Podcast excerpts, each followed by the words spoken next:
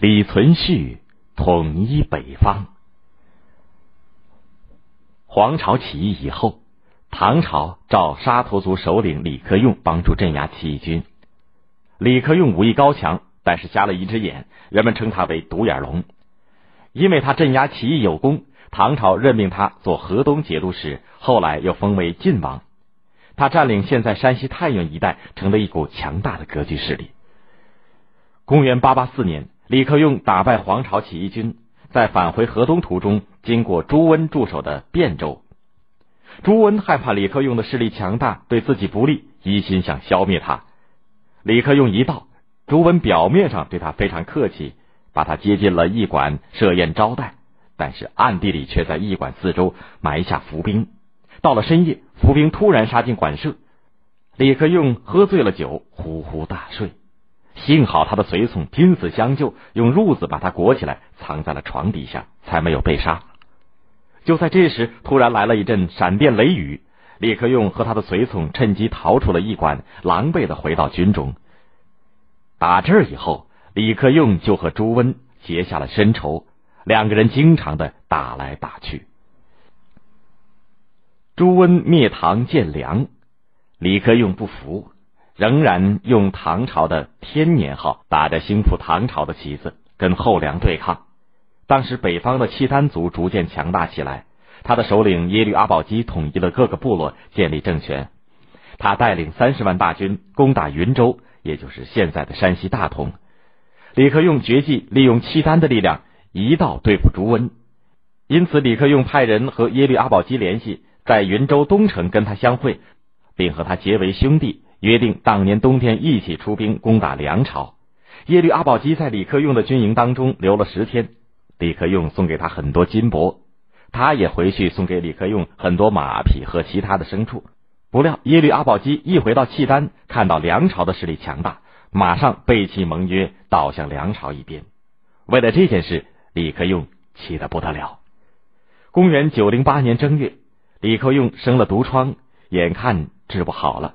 他临死的时候，拿出了三支箭，交给儿子李存勖，郑重的嘱咐他说：“梁朝是我的仇家，这你知道。燕王刘仁恭、刘守光父子靠我的推荐，担任卢龙军节度使，具有幽州。契丹的耶律阿保机曾经和我相约结为兄弟，他们都背弃了我，前去归顺梁朝，跟我作对。这三件事儿。”都是我遗留下来的恨事。如今给你三支箭，你千万别忘记你父亲未了的心愿。李存勖接过了剑，答应一定要为父报仇。李克用一死，李存勖就继承他的爵位，做了晋王。在继位以后，下令把三支箭供奉在宗庙里，以后每次出兵作战，他就派人去拿这三支箭，放在一个锦囊里，让人背着。走在队伍的前面，等到作战归来再返回宗庙。他为了给父亲报仇，积极训练军队，严明纪律，规定行军不得违反命令，碰到危险不许躲避，违反军纪立刻杀头。将士们都很害怕，只得拼死作战。不久，李存勖亲自率领大军前去救援遭后梁军队围攻的潞州，也就是现在的山西长治。把后梁军队打得大败而逃，一下子歼灭敌军一万多人，缴获的军器粮食堆积如山。朱温原来以为必胜无疑，安坐在京城里等候捷报。当他听到败讯以后，惊得目瞪口呆。过了半晌，才叹了一口气说：“生子当如李亚子啊！”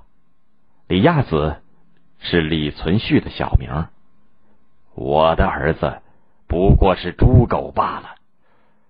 又过了两年，李存勖又率领大军在百乡，也就是现在的河北邢台北部，把后梁军队打得大败。这一仗后梁损失更重，被杀的将士就有两万多人。从此后梁军队都对李存勖产生了恐惧心理。朱温不断的吃败仗，后来又出动五十万大军想和李存勖决战，结果还是被李存勖。打得溃不成军，朱温又气又火，一病不起。公元九一二年，被他的次子朱友杀死了。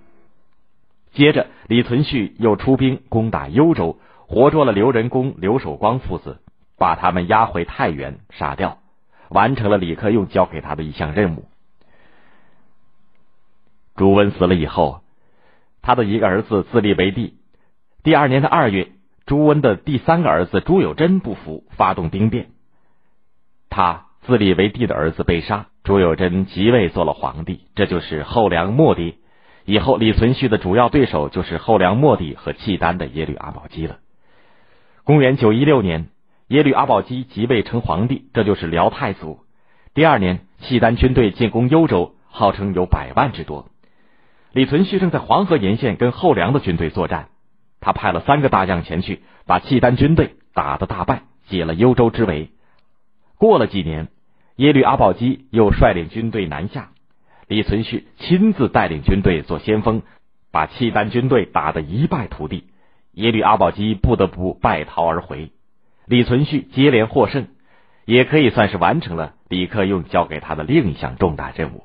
李存勖跟后梁的末帝打了十来年的仗，眼看后梁快要灭亡了，就在公元九二三年的四月，在魏州，也就是河北大名的北部，即位称帝，国号唐。历史上称为后唐，他就是后唐庄宗。这年的十月，他又灭了后梁，统一了北方，把都城迁到了洛阳。李存勖报了父亲的三个大仇，当了皇帝，志满意得。他认为天下都是靠他的武力得来的，不再考虑治理天下的事情，只顾享乐腐化。他生平最喜爱三件事：打仗、打猎、演戏。灭掉后梁以后。不打仗了，他就把大部分的精力用在打猎和演戏上。唐庄宗李存勖只当了四年的皇帝，他在位期间猜忌大将，杀害功臣，因此闹得众叛亲离。公元九二六年，魏州发生兵变，李克用的养子李嗣源利用这个机会夺取了汴州。李存勖的禁卫军指挥使郭从谦本来也是个伶人，曾任大将郭崇韬为叔父。后来，郭崇韬遭诬陷被杀害。郭从谦一直怀恨在心，这个时候也在京城发动叛乱。乱兵人多势众，李存勖抵挡不住，中箭死了。李存勖死了以后，李嗣源到洛阳即位做了皇帝，他就是后唐明宗。